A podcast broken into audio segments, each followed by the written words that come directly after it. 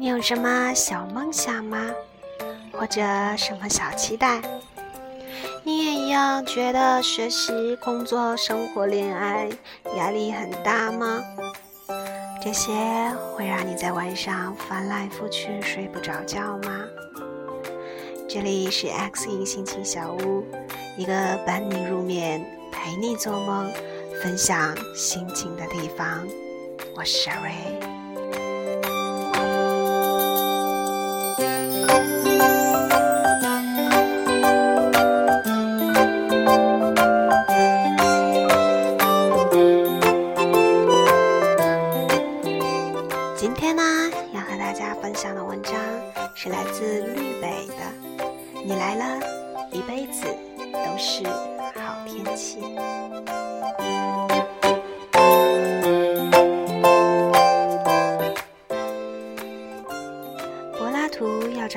美的麦穗，最后空手而归。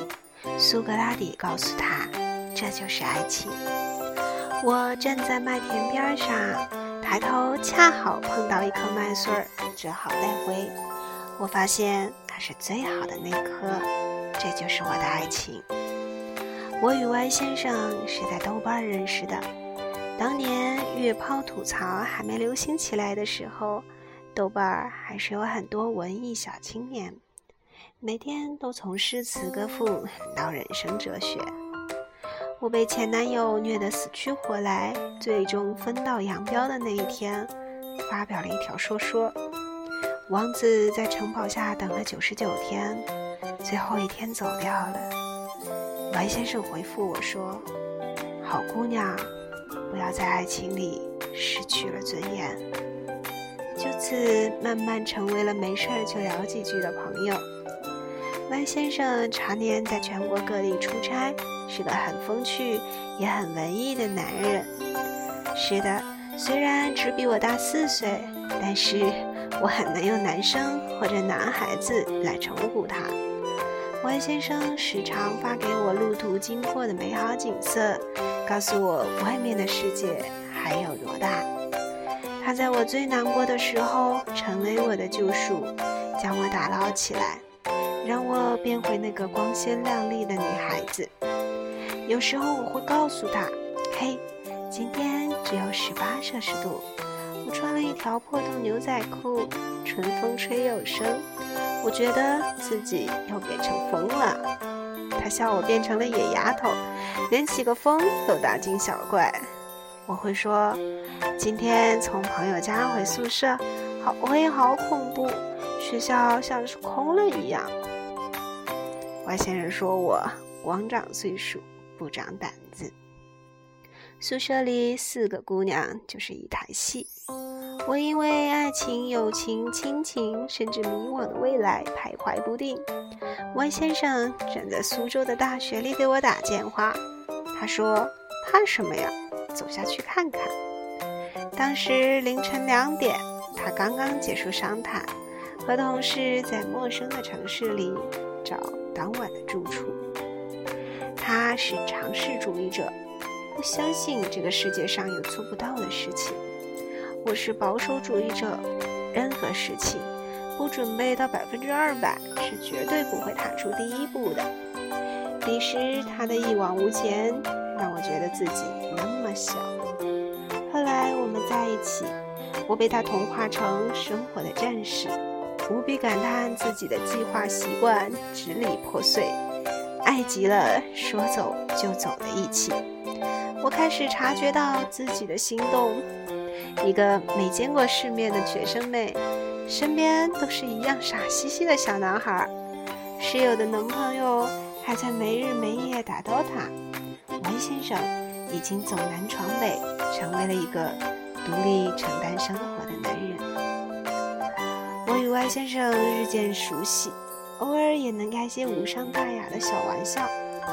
一次，他从山东回北城，路过我所在的城市，决定来看我。我穿着黑色外套，围着巨大的红色围巾去接站。见到我，Y 先生握了我的手，笑着说：“好冰。”他是一个很有力量的男人，是那种我看了一眼就能察觉到攻击性的男人。我抽不回自己的手，只能任他握着。我带他去吃饺子，玉米猪肉，他一口没吃。我在那儿细细吃完，热气腾腾里，他抽一支烟，安静地看着我。饭后，我送他去酒店休息。第二天，他乘车离开。短短一面，晕惑在初冬凛冽的夜风里。自从那次见面，他对我的关切也终于渐渐超出了对待一个普通朋友的界限。可他始终没有走出最后一步。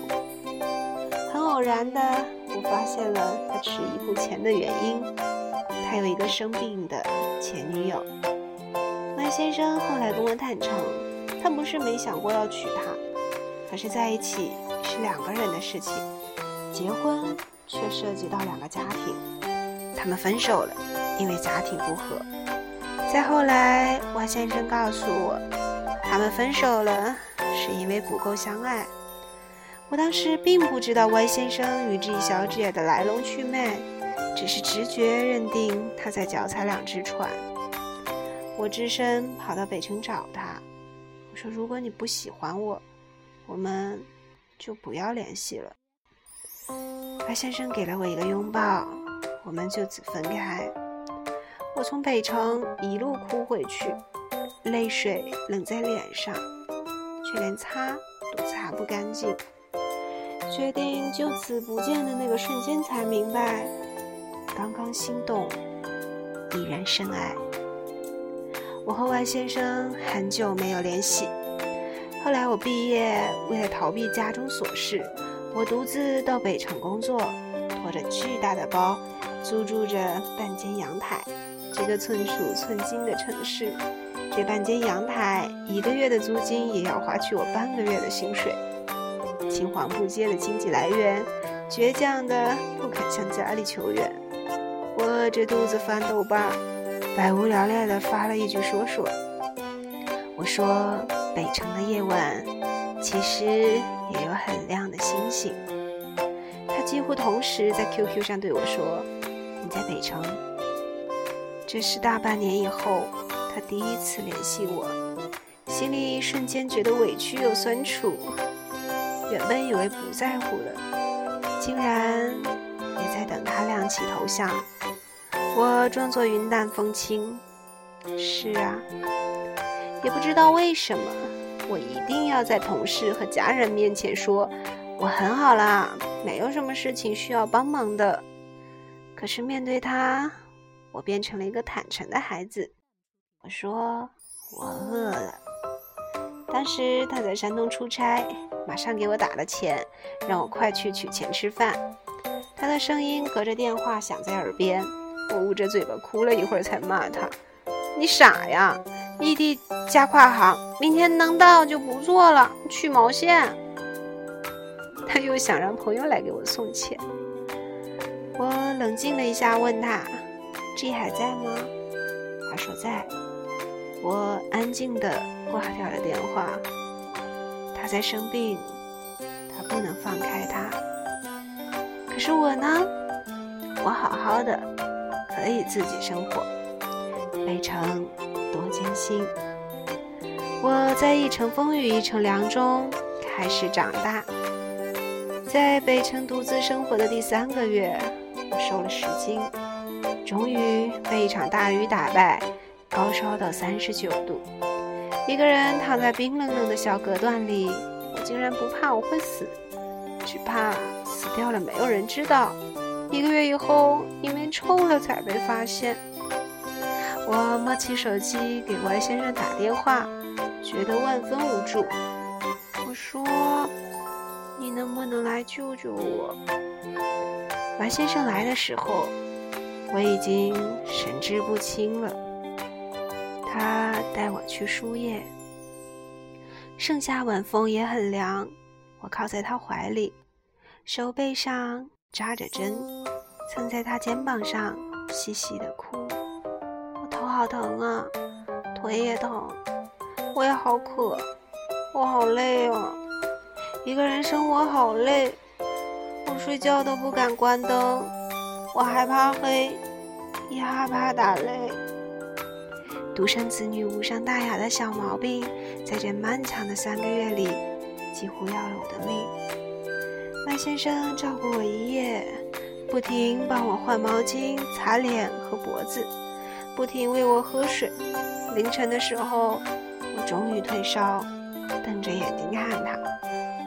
他说：“如果你愿意陪我一起承担生活里的所有事情，那么走到我身边来。”可以吗？我重重点头。来北城的第三个月，我因为一场大病，收获了 Y 先生的爱情。我愿意和他一起承担生活里所有的事情，包括照顾他生病的前女友。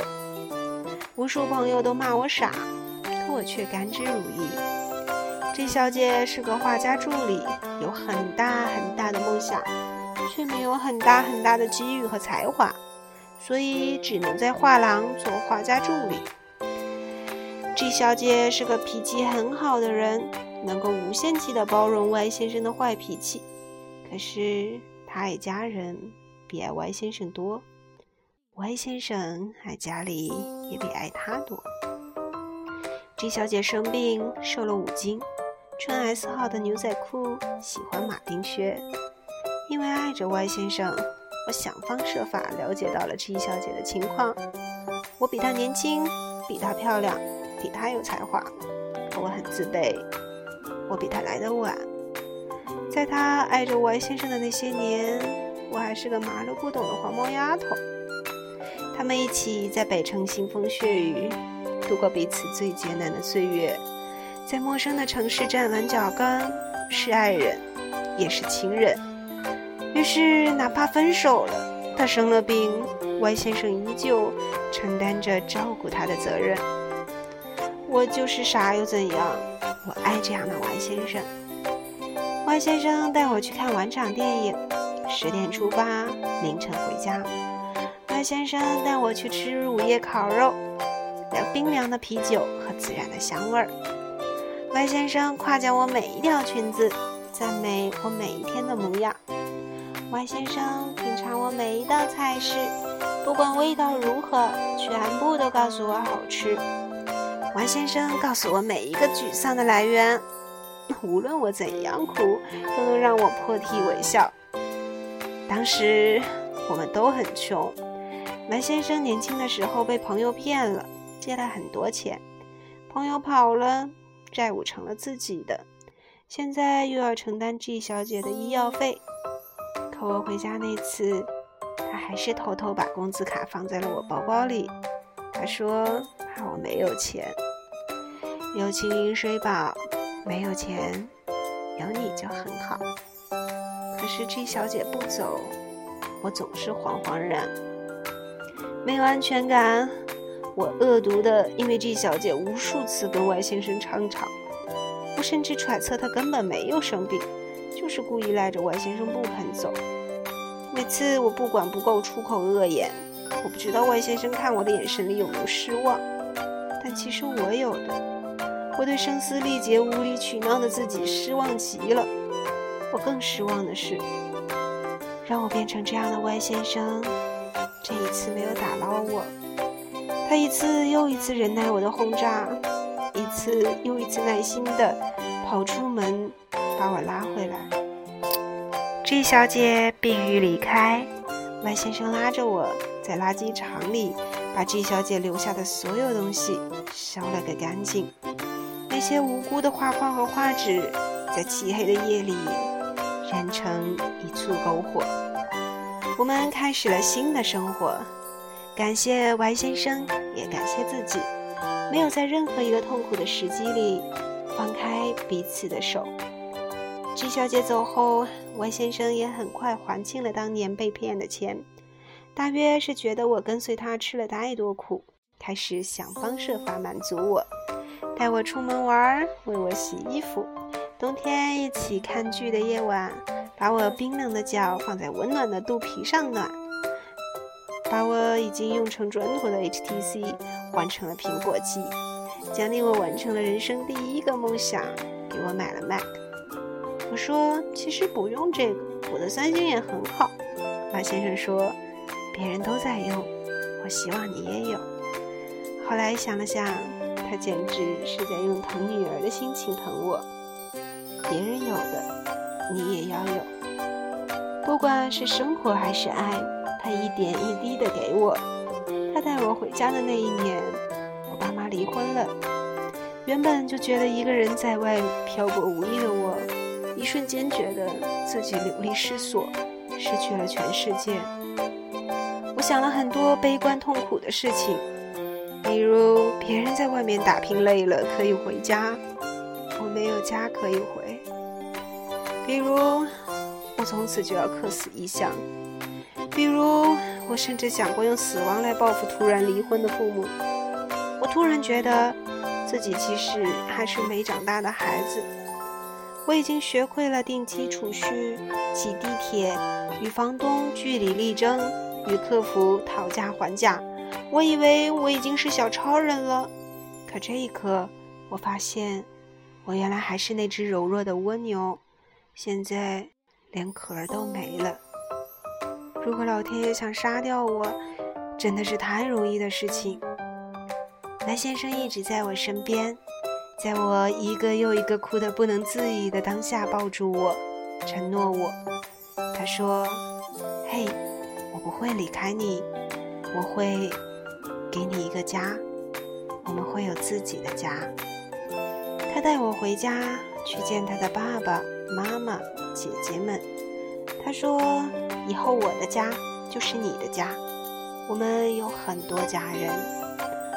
我渐渐安定下来，被他安抚。我开始想嫁给他，与他建立一个家，我们自己的家。白先生为我付出了很多。与他在一起之前，见过太多自私又幼稚的男生，觉得有些男孩子大约这辈子都长不大。永远那么单薄又可笑。Y 先生不同，随着我见过越来越多的人，看过越来越多的风景，听到越来越多的故事，越发觉得他的珍贵。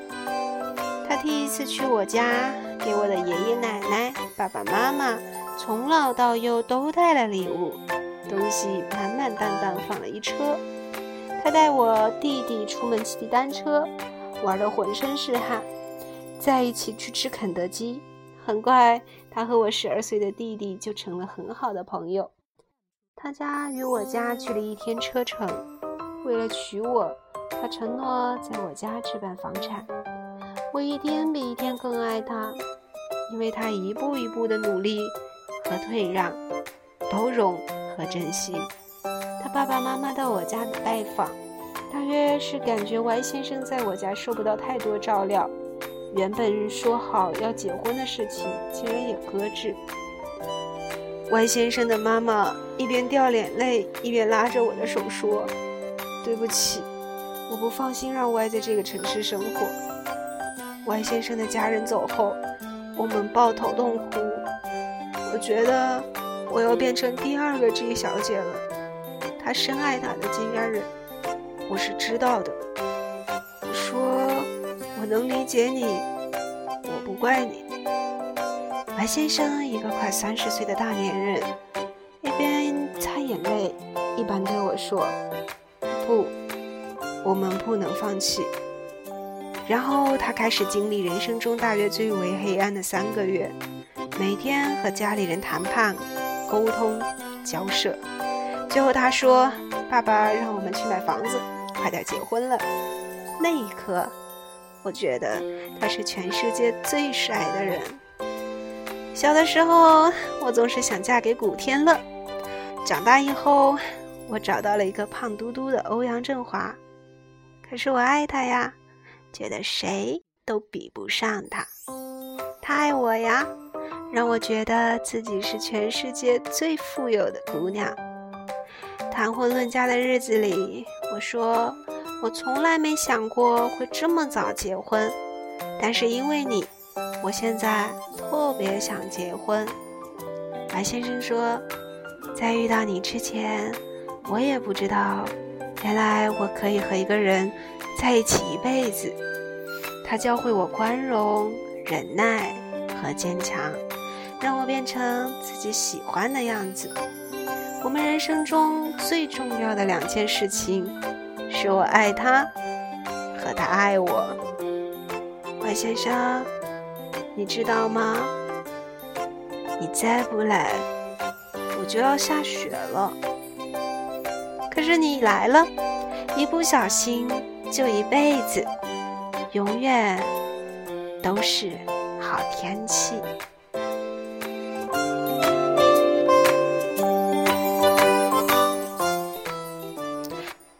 现在是北京时间二十三点五十五分，明天马上就要到来了。可是看到这么甜甜的文章，还是忍不住想要和你分享。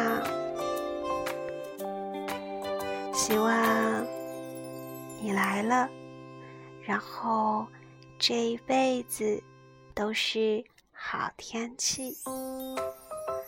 赶紧睡啦，我 Sherry，晚安。